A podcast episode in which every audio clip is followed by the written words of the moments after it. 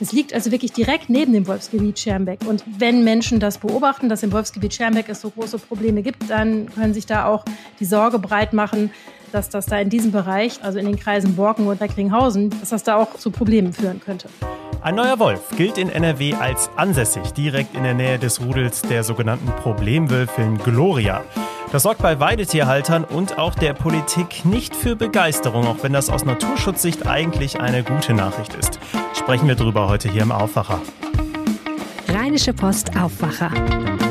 News aus NRW und dem Rest der Welt. Ich bin Florian Pustlauk, schön, dass ihr dabei seid. Außerdem sprechen wir über etwas, das an so einem heißen Tag wie heute auch mal richtig gut tun kann. Ein kaltes Bier nach Feierabend oder ein Radler. Aber das könnte deutlich teurer werden. Die Brauereien in NRW wollen oder müssen sogar ordentlich Energie sparen.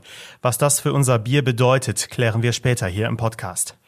Erstmal geht es rüber nach Düsseldorf mit den aktuellen Meldungen von Antenne Düsseldorf. Hallo. Hallo Florian, wir sprechen heute über den Schulstart in Düsseldorf. Dann hat die Volkshochschule ein neues Programm, dazu gibt es die Infos und dann sprechen wir noch über den Düsseldorfer Wohnungsmarkt. In einer Woche geht in Düsseldorf die Schule wieder los. Auch dieses Jahr starten nach den Ferien wieder mehr I-Dötzchen in die Grundschule als im letzten Jahr, sagt Stadtdirektor Burkhard Hinzsche. Also der Trend setzt sich weiter fort. Wir werden im Grundschulbereich die Situation haben, dass wir 600 Schülerinnen und Schüler haben, die zum ersten Mal eine Grundschule besuchen werden. Das sind nochmal 150 mehr als im letzten Jahr. Auch im weiterführenden Schulbereich haben wir eine leicht steigende Tendenz und insofern ist es richtig, dass wir weiter in die Bildungslandschaft Düsseldorf investieren. Damit die neuen I-Dötzchen in vier Jahren einen Platz an den weiterführenden Schulen bekommen, baut die Stadt diese immer weiter aus. Bis zum Start ins Schuljahr 2026-27 will sie knapp dreieinhalbtausend neue Plätze an den weiterführenden Schulen schaffen, bestätigt der Stadtdirektor. Vor allem an den Grundschulen und an den Gymnasien soll gebaut werden. Auch dieses Jahr wechselt wieder über die Hälfte aller Schüler nach der Grundschule an ein Düsseldorfer Gymnasium. Wer hier in Düsseldorf eine Sprache lernen oder sich anders weiterbilden möchte, kann sich ab sofort für die neuen Kurse der Volkshochschule anmelden. Die VHS hat ihr Programm für die zweite Jahreshälfte veröffentlicht. Weitere Infos hat Antenne Düsseldorf-Reporterin Kirsten Hedwig-Rondott. Ab Ende des Monats bietet die VHS hier in Düsseldorf über 2000 verschiedene Kurse, Seminare, Bildungsurlaube oder Vorträge an. Einige Angebote finden auch weiter in digitaler Form statt. Das neue Semesterprogramm der VHS haben wir auf antennedüsseldorf.de unter den Nachrichten verlinkt. Wer dort einen passenden Kurs gefunden hat, kann sich im Netz auch sofort dafür anmelden. Die Anmeldung ist aber auch vor Ort bei der VHS am Bertha von Suttner Platz hinter dem Hauptbahnhof möglich. Dort liegt auch die gedruckte Version des neuen VHS-Programms aus. Wer aktuell in unserer Stadt eine Wohnung kaufen will, muss nur mit einer moderaten Preissteigerung rechnen. Das zeigt eine Auswertung des Online-Portals Immowelt. Weitere Infos hat Antenne Düsseldorf-Reporterin Olga Thomashoff. Fünf Prozent mehr mussten Käuferinnen und Käufer im ersten Halbjahr 2022 für eine Eigentumswohnung in Düsseldorf bezahlen. Immowelt hat die Zahlen mit den Preisen vom ersten Halbjahr 2021 verglichen. In den teuersten deutschen Städten sind die Preissteigerungen alle moderat. Besonders in letzter Zeit hätten der Zinsanstieg für Baudarlehen, die hohe Inflation und die Unsicherheiten durch den Krieg in der Ukraine für ein mitunter deutliches Abflachen der Preiskurven gesorgt. Und soweit der Überblick aus Düsseldorf. Mehr Nachrichten gibt es auch immer um halb bei uns im Radio und rund um die Uhr auf unserer Homepage antennedüsseldorf.de und natürlich in der Antenne Düsseldorf App. Liebe Grüße nach Düsseldorf. Jetzt zu unserem ersten Thema im Aufwacher. NRW ist wieder ein Wolfsland. Das wissen wir spätestens seit dem Trubel um die als Problemwölfin bekannte Gloria und ihrem kleinen Rudel im Gebiet um Schermbeck am Niederrhein. Und direkt in der Nähe zwischen Niederrhein und Münsterland gilt jetzt ein neuer Wolf als ansässig und das wird natürlich auch sofort politisch, erklärt uns jetzt Sina Zerfeld, landespolitische Korrespondentin der Rheinischen Post. Hi. Hallo. Wo genau ist denn jetzt dieser neue Wolf entdeckt worden? Der ist im Juli entdeckt worden im Bereich zwischen der Gemeinde Reken und der Stadt Haltern am See. Das ist in den Kreisen Borken und Recklinghausen. Okay, und macht dieser Wolf denn jetzt die gleichen Probleme wie das Rudel in der Region Schermbeck? Weil da wurden ja bereits zahlreiche Schafe und Ponys gerissen. Das hatten wir auch schon mehrfach hier im Aufwacher mal als Thema. Also bis jetzt überhaupt nicht. Diesem Wolf werden noch keinerlei Nutztierrisse zur Last gelegt. Ähm, das teilt das Landesumweltministerium mit.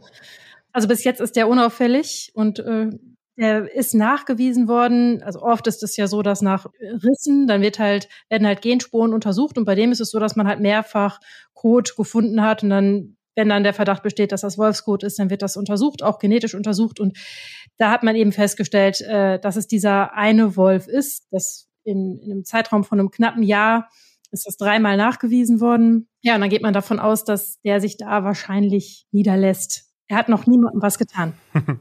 Okay, ähm, jetzt kommen wir zum politischen Aspekt.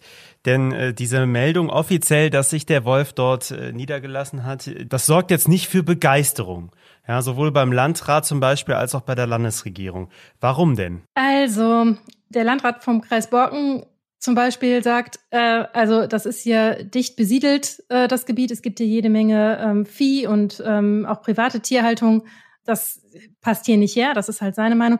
Der Landrat des Kreises Recklinghausen das so, sieht das schon so ein bisschen differenzierter. Der sagt, äh, also er kann die, die Sorgen der Menschen verstehen und Sicherheit geht vor. Das ist ein Raubtier, darf man nicht vergessen. Aber natürlich ist das ein naturschützerischer Erfolg, dass, das, dass der Wolf zurückgekehrt ist. Das Problem ist eben, dass man sieht, direkt nebenan ist das Wolfsgebiet Schermbeck. Und im Wolfsgebiet Schermbeck, das hattest du in deinem äh, Eingangsstatement schon erwähnt, da gibt es eben dieses Rudel von der Wölfin, die wir Gloria äh, getauft haben in der Region. Die äh, ist immer eben immer wieder durch Nutztierrisse aufgefallen. Also da gibt's richtig Probleme und Schwierigkeiten. Und äh, sie hat am Anfang Schafe gerissen und später wurden Pferde gerissen und äh, das ist auch immer wieder passiert.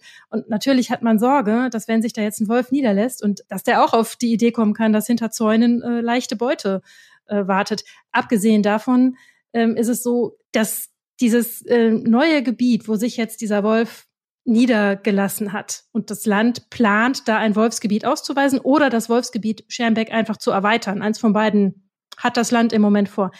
Das liegt also wirklich direkt neben dem Wolfsgebiet Schermbeck. Und da kann man jetzt davon ausgehen, aus dem Wolfsgebiet Schermbeck, das ist ein ganzes Rudel, da wandern regelmäßig Tiere ab, also die erwachsenen Nachkommen dieses Rudels. Und der Wolf, der sich da jetzt niedergelassen hat, der ist aus Niedersachsen zugewandert. Und jetzt kann man schon auf die Idee kommen, dass sich da womöglich ein Pärchen findet, so in relativ kurzer Zeit. Und dann hat man da auch wieder direkt ein ganzes Rudel. Und natürlich wenn Menschen das beobachten, dass im Wolfsgebiet Schermbeck es so große Probleme gibt, dann können sich da auch die Sorge breit machen, dass das da in diesem Bereich zwischen, also in den Kreisen Borken und den Kreisen und Recklinghausen, dass das da auch äh, zu Problemen führen könnte. Mhm. Schon bei Gloria in Schermbeck gab es äh, im letzten Jahr bereits die Überlegung der Landesregierung, Wölfe unter bestimmten Umständen zum Abschuss freizugeben. Wie ist denn da aktuell eigentlich die Rechtslage und, und geht das noch so einfach? Nee, das geht überhaupt nicht so einfach. Es gibt ja jetzt in Nordrhein-Westfalen eine Wolfsverordnung und diese Wolfsverordnung wird von allen Seiten kritisiert, also sowohl von den äh, Naturschützern als auch von äh, Weidetierhaltern, also sowohl von denen, die den Wolf kritisch sehen, als auch von denen, die sagen, gut, dass er wieder da ist und er sollte sich noch ausbreiten.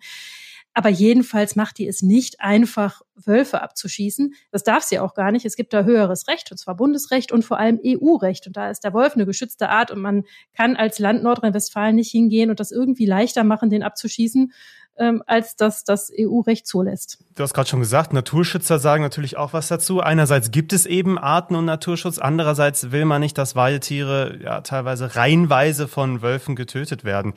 Was sagen denn die Umweltschützer zu diesem Problem an sich? Naja, die sagen, dass es halt notwendig ist, dass wir Menschen mit den Wölfen zu leben lernen, also dass respektiert werden muss, dass der Wolf zu einer gesunden Natur dazugehört. Und es muss eben Möglichkeiten geben für die Menschen, also Hilfen, um Weiden zu schützen und auch Entschädigungen, wenn Tiere gerissen werden. Wenn wir gesellschaftlich sagen, der Wolf soll da sein, sagen auch Umweltschützer, dann sagen sie, da müssen wir eben dann auch diejenigen, die dadurch geschädigt werden, wenn das passiert, obwohl Weiden vernünftig geschützt waren, dann müssen wir denen den Ausgleich bezahlen. Also das ist so der, der Ansatz ähm, aus dem Umweltschutz und die sagen, es, es funktioniert auch. Es gibt Beispiele dafür, wie ähm, Weidetierhaltung und Wölfe in einem demselben Bundesland gut zurechtkommen. Das müssen wir halt hier in NRW auch schaffen. Das ist deren Position. Zum Abschluss noch die Frage, für die vielen Menschen, die in NRW in der Stadt leben, für mich zum Beispiel, ist der Wolf eher ein fiktives Tier. Also natürlich habe ich hier auch Wald äh, in der Nähe direkt bei mir, aber da wird sich der Wolf nicht hin verirren. Da gibt es viel zu viele Straßen drumherum. Werden die Ängste und Sorgen der Menschen auf dem Land von uns, in Anführungsstrichen Stadtmenschen, ein bisschen unterschätzt? Also, ja, also mit Sicherheit kann man, wenn man in der Stadt wohnt und keine Weidetierhaltung in der Nähe hat und noch nie gesehen hat, wie das aussieht, wenn so ein äh, Schaf oder äh, ein kleines Pferd dann von Wölfen gerissen und halb aufgefressen worden ist. Ja, ich würde unterstellen, dann kann man sich da nicht ganz so reinversetzen, was das für die Leute vor Ort bedeutet. Also wenn die ein Tier so verlieren. Ja, das glaube ich schon. Allerdings glaube ich, da so ein klares Stadt-Land-Gefälle kann man da auch nicht draus machen. Also ich glaube, es gibt auch durchaus Menschen, die in Städten, ich meine, wenn man in einer Kleinstadt wohnt und rundherum äh, ist Weidetierhaltung, dann hat man ja auch nicht ständig mit dem Wolf zu tun. Ne? Und trotzdem Klar. ist das irgendwie präsent, dass das äh, vielleicht gut ist aus naturschützerischer Sicht, aber vielleicht auch schwierig für Tierhalter. Und äh, gleichzeitig ist es so, es gibt ja auch auf dem, auf dem Land wirklich Leute, die das sehr begrüßen, dass der Wolf wieder da ist. Also äh, Naturschützer, die, die sagen, das ist genau richtig und der Wolf muss sich hier ansiedeln. Die sind ja nicht alle, sitzen ja nicht alle in der Stadt und sind völlig weltfremd. Also von daher, ja, ich glaube schon, dass der Erfahrungshorizont ein bisschen ein anderer ist, aber ich würde nicht den Menschen in der Stadt absprechen, sich da schon auch reinversetzen zu können. Man kann ja vielleicht auch mal weiß nicht, aufs Land fahren und sich die Sache ansehen und sich erzählen lassen. Das hilft vielleicht schon. Auf jeden Fall. Ja, wir sind mal gespannt, wie es mit dem neuen Wolf in NRW weitergeht. Vielen Dank, Sina Zerfeld. Sehr gerne. Mehr dazu gibt es natürlich bei uns in den Show Notes oder auf RP Online. Erst der Wolf, dann das Bier. Diese Themen aus NRW beschäftigen uns heute hier im Aufwacher. Wenn euch der Podcast gefällt, dann empfehlt uns doch gerne weiter an Kollegen, Freunde oder Familie. Darüber würden wir uns vom Aufwacher-Team natürlich sehr freuen zu unserem zweiten Thema. Das Gas wird teurer. Wie viel teurer? Darauf haben wir gestern schon mal einen Vorgeschmack bekommen. Der Versorger Rheinenergie hat eine Preissteigerung um das 2,3-fache angekündigt ab Oktober.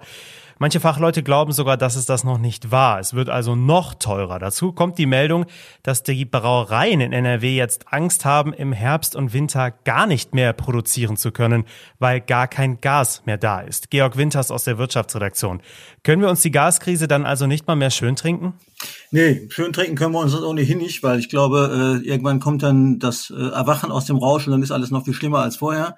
Aber Spaß beiseite, ähm, äh, mit dem Bier wird es natürlich auch schwierig, weil die deutschen Bierbrauer wie kaum eine andere Branche am Gas hängen und dieses Gas dringend für fürs Bierbrauen brauchen. Ja, das habe ich bisher nur von der Industrie gehört, vor allem aus der Chemiebranche. Aber dass die Brauereien da auch zugehören, dass sie so viel Gas brauchen, das wusste ich nicht. Die Lebensmittelwirtschaft ist in Deutschland die Branche, die nach der Chemieindustrie am zweitmeisten Gas verbraucht. Äh, das braucht man für bestimmte Produkte. Bestimmte Prozesse in der Produktion, so rum. Äh, und man braucht es natürlich auch fürs Heizen dieser Kessel. Äh, da wird dann Wasser aufgeheizt und wieder runtergekühlt und dafür braucht man zum Beispiel Gas. Und warum haben die Brauereien jetzt Angst, dass dann im Herbst oder Winter komplett Schluss ist? Ähm, ja, wir alle wissen ja auch nicht, ob es irgendwann nicht doch nochmal das Komplettembargo kommt und Putin den Gashahn komplett zugedreht. Dann wird es wirklich ganz katastrophal, äh, weil dann könnten viele Brauer wahrscheinlich äh, irgendwann die Tür zumachen.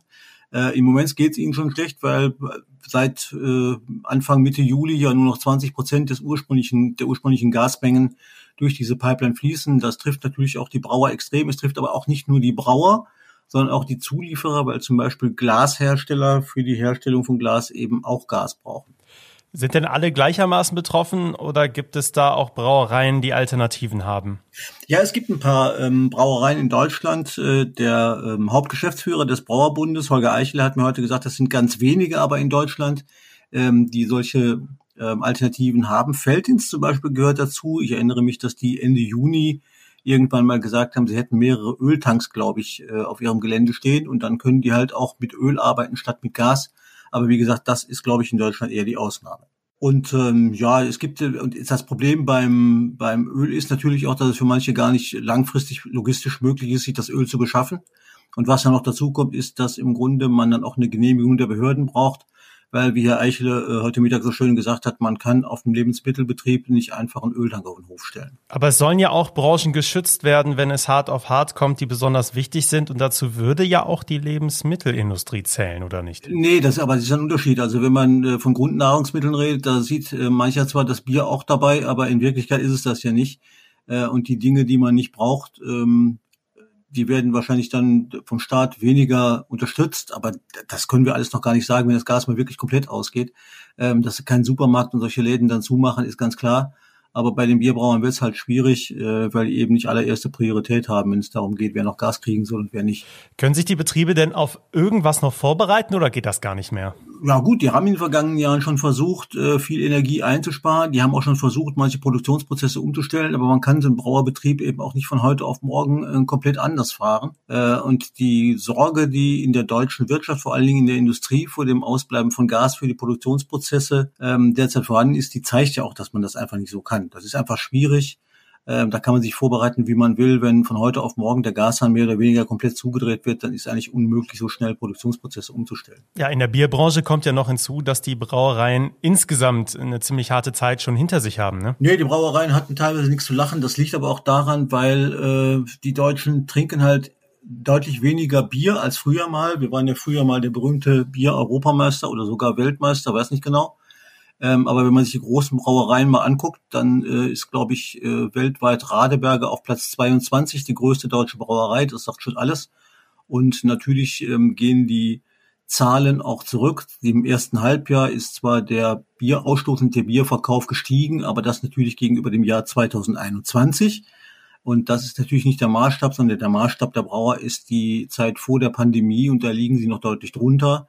Und da werden sie möglicherweise auch so schnell nicht wieder hin zurückkehren, weil eben beispielsweise äh, früher viele Leute dann irgendwo nach der Arbeit möglicherweise mit ein paar Kollegen noch im Biergarten gegangen sind. Das fällt alles auf, weil viele im, im Homeoffice sind und äh, dann auch nicht mehr so regelmäßig für fünf oder sechs Tage wie auch immer an den Arbeitsplatz zurückkehren werden. Also Bier trinken äh, das Biertrinken wird wahrscheinlich in, der, in den nächsten Jahren noch weniger werden, als es jetzt ist. Wobei es ja immer noch lecker ist. Ja, es ist ein Genussmittel, kein Grundnahrungsmittel. Also, die Brauereien in NRW, die befürchten eine harte Zeit äh, wegen der Gaskrise. Vielen Dank, Georg Winters aus der Wirtschaftsredaktion. Gerne. Den Artikel dazu auf RP Online, den habe ich euch bei uns in den Shownotes verlinkt. Und das sind weitere Themen von heute. Fliegen wird weiter problematisch bleiben. Die Lufthansa-Piloten haben ja bereits für einen unbefristeten Streik gestimmt, der schon bald beginnen könnte. Außerdem drohen neue Streiks des Bodenpersonals. Heute geht der Tarifstreit zwischen der Lufthansa und der Gewerkschaft Verdi jedenfalls in die dritte Runde. In Bochum beginnt der Prozess, bei dem ein Mann angeklagt ist, der Brautpaare bei der Partyplanung betrogen haben soll. Dem Angeklagten wird vorgeworfen, Anzahlungen für geplante Hochzeitsfeiern in Höhe von über 200.000 Euro bei Sportwetten verzockt zu haben. Die Staatsanwaltschaft fordert vier Jahre und zehn Monate Haft. Und in Köln startet heute eine Plakatkampagne namens Brave Hearts, die sich für Freiheit für politische Gefangene in der Türkei einsetzt. Organisiert wird die Kampagne von der Kultopia Stiftung und dem in Köln lebenden Künstler Ali Zülfika. Zum Wetter, jetzt gibt es nochmal zwei richtige Hitzetage mit viel Sonne und Temperaturen um die 35 Grad. Das bedeutet also wieder viel trinken, tagsüber möglichst drin bleiben, kein Sport in der prallen Sonne und so weiter. Ihr kennt das Spiel. In der Nacht auf Freitag soll es sich dann deutlich abkühlen, dann kann es auch ordentlich regnen und gewittern. Jetzt heißt es also erstmal wieder schwitzen. Ich hoffe, ihr kommt gut durch den Tag. Das war der Aufwacher für Mittwoch, den 3. August. Ich bin Florian Pustlauk. Macht's gut. Ciao. Mehr Nachrichten aus NRW gibt's jederzeit auf RP Online. rp-online.de